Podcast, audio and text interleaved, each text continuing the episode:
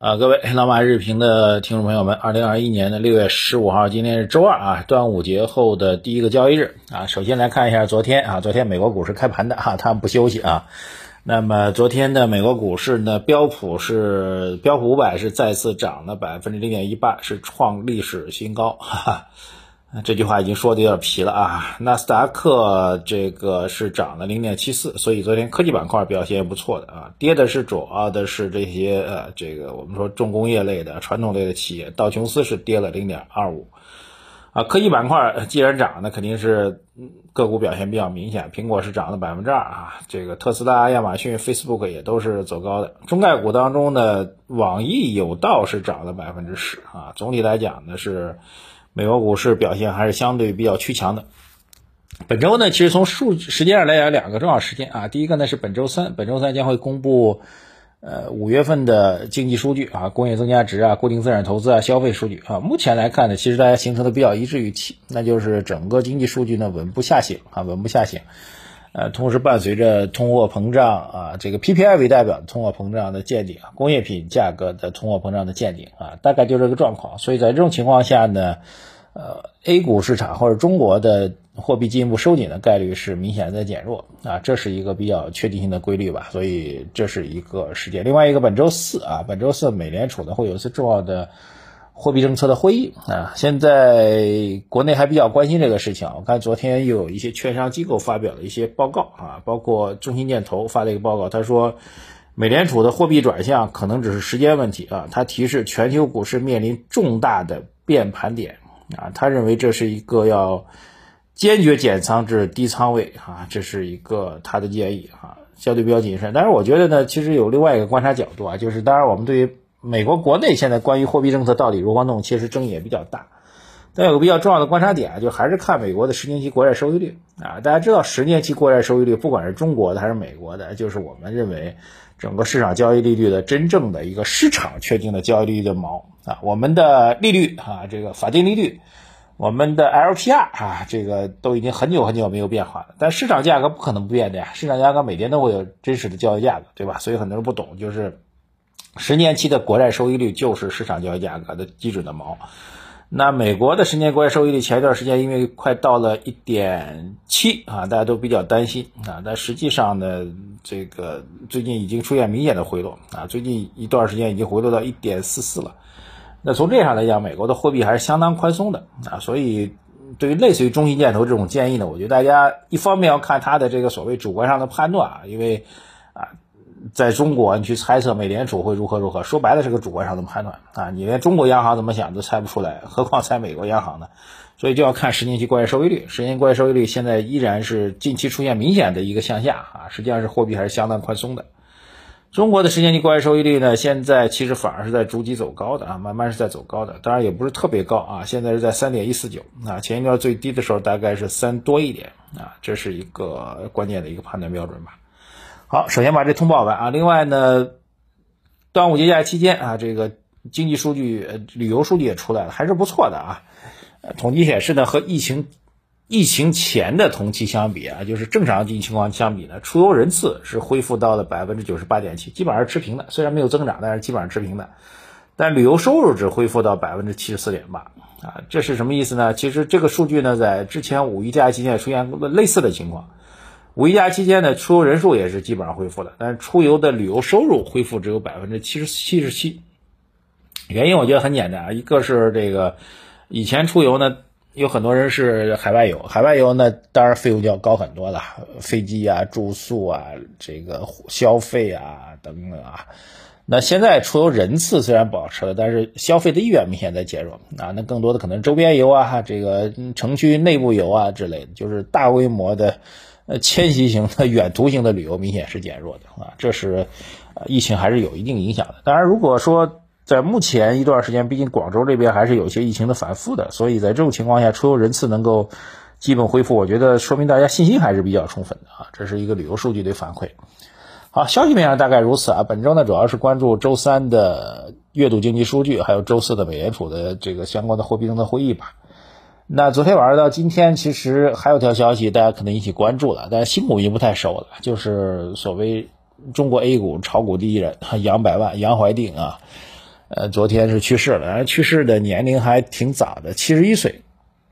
具体去世的原因不太了解啊，但是今天正好拿个几分钟时间讲讲他个人的故事吧。杨怀定其实是一个典型的这个个人有经商头脑，然后又不辞辛苦，然后能够赚得人生第一桶金的这样一个人。我刚才其实讲了两个要素啊，第一个要素就是真的有赚钱的头脑，第二一个就不辞不辞辛苦啊，不辞辛苦，不不愿意承受压力跟挑战的人啊，这两点其实是早期能够赚钱的人必备的一个条件。我们经常会讲。啊，温州人会赚钱，温州人能赚钱，但是温州人在早期赚钱的时候付出的艰辛，绝非是大家能够承受的啊！就是叫做白天当老板，晚上睡地板，这是温州人经常讲的啊。所以想赚钱不是那么容易的。事后看，哎，好像这样就真的能赚到钱。那真的要始终告诉你这样能赚钱，你未必能去赚，或者未必有能力去承受这个赚钱的痛苦啊。那最早赚钱呢，其实就赚的是这个国库券的差价。啊，其实方法现在说起来很简单啊，就是当时呢，国库券成为一个大家非常重要的投资品啊，啊，当然国家政策引导大家去买国债哈，国国债的交易方式就是买国库券啊，这个像我小时候，我们家还都有好多国库券的现钞，看起来跟人民币很像啊，也是印着一百元啊，这个家家都有，那时候家家都有啊。这杨怀定呢，就突然发现一个比较有趣的事，他说这事儿呢，发现各个城市不同的城市之间。啊，由于信息交流不便啊，这个交通不便，所以大家的国库券交易价格差很多的。比如安徽的国库券价格就很便宜，上海国库券价格就很贵啊，就这么一个简单发现。然后他需要做什么事情呢？就需要大包小包的搞到很多的现金啊，你得用现金人民币哈，这个拎着跑到安徽，在那边大量的买下国库券啊。当时他买国库券的时候，据说还有很多事情，因为没有人一下买那么多国库券，很多人还以为他是坏人啊。然后在安徽买了国库券之后呢，又带着大量的国库券，其实跟现钞也差不多啊，样子也差不多，流通性也差不多。再带着那么几万、几十万，这个这这，当然可能一开始没那么多啊，呃，带这么多的现钞啊，国库券的现钞，再回到上海再把它卖掉啊，就干这样的事情。现在说是不是很简单啊，其实听起来很简单，其实过程当中有很多艰辛的事情，大家可以去查一下他的个人故事，我就不重复了。总体来讲，就是坐通宵的火车跑过去，然后拎着那么多现金很危险，然后后来不得不去雇佣私人保镖，甚至还请当地的公安来出动力量来保护他，等等，就是也绝对不是那么容易。当然，就这个水平吧，来回就这个状况，这个方法吧，来回折腾来折腾去，最后赚了人生的第一个一百万。啊，当时一百万当然是一个比巨大无比的款项，相当于我觉得感觉像现在的至少一个亿吧，所以才有了两百万的称号。当然后来还进了股市啊，这个最早是炒作老八股，当时的什么真空电子啊等等等等，反而各种一战成名，就大概这样的故事，他的发家的故事啊。但是他人生后半段，其实是有一些这个颇为大的争议的啊，最大的争议就是他和他儿子。成立一家所谓应该就是以他名字命名的一家卖软件的公司吧，啊，号称把自己这么多年这个赚钱的技术方法全部放到这个软件当中去了，然后卖给大家，然后你只要用这软件就可以轻松赚到钱啊。结果呢，大家可想而知啊，这个如果靠炒软件啊，如果靠跟着软件的提示的买卖点就能赚钱的话，这世界当中也没人亏钱了，对吧？软件卖的也不便宜，一套大概卖几千块钱啊！但这事儿呢，显然会引发很多争议啊。按照正常逻辑来讲，那这个我们也不说吧，反正很多买了软件炒股的人肯定是赚不到钱的啊。先不说亏钱的事情，所以这事儿呢，给他的晚年呢，其实也确实带来很大的争议，也证明一点啊，炒股这件事情绝对没有捷径可走的啊。炒股呢，更多的一定是长期的复利的稳定增长，想靠着短期的。某些一些所谓一招灵的方法就能够赚到快钱，那是不可能的哈，永远不可能。而技术分析这个东西呢，放在长期呢，它是时灵时不灵啊。放在长期来讲，不灵的事情会让你的收入会出现锐减啊，最终会让你那些所谓灵的时候赚的钱也全部会砸进去啊。这就是规律，这就是真正意义上的科学哈，真正意义上科学。所以还是回到价值投资角度来讲哈，做好长期的稳健布局。不要贪快钱，慢慢的赚，稳稳的赚，慢慢的变富，才是唯一能够炒股来改变人生的光明正途。好，这个关注我们的微信公众号，我们几个福利再送给大家。第一个，我们的投资组合微信公众号财经马红漫首页底部对话框输入数字二零二零八八啊，获取我们投资组合的建议。至少你拿出一部分钱去尝试一下，就会知道投资组合给您带来的账户波动以及收益的减少波动带来收益增长的这个作用啊！建议大家拿出一部分钱来尝试一下，第二个就微信公众号财经马红漫首页底部对话框输入“读书”两个字，获取我们老马书房的链接，每天听书学习。长进自己的见识，才不会为了一个 买炒股软件去去这个影响自己的投资决策跟判断吧。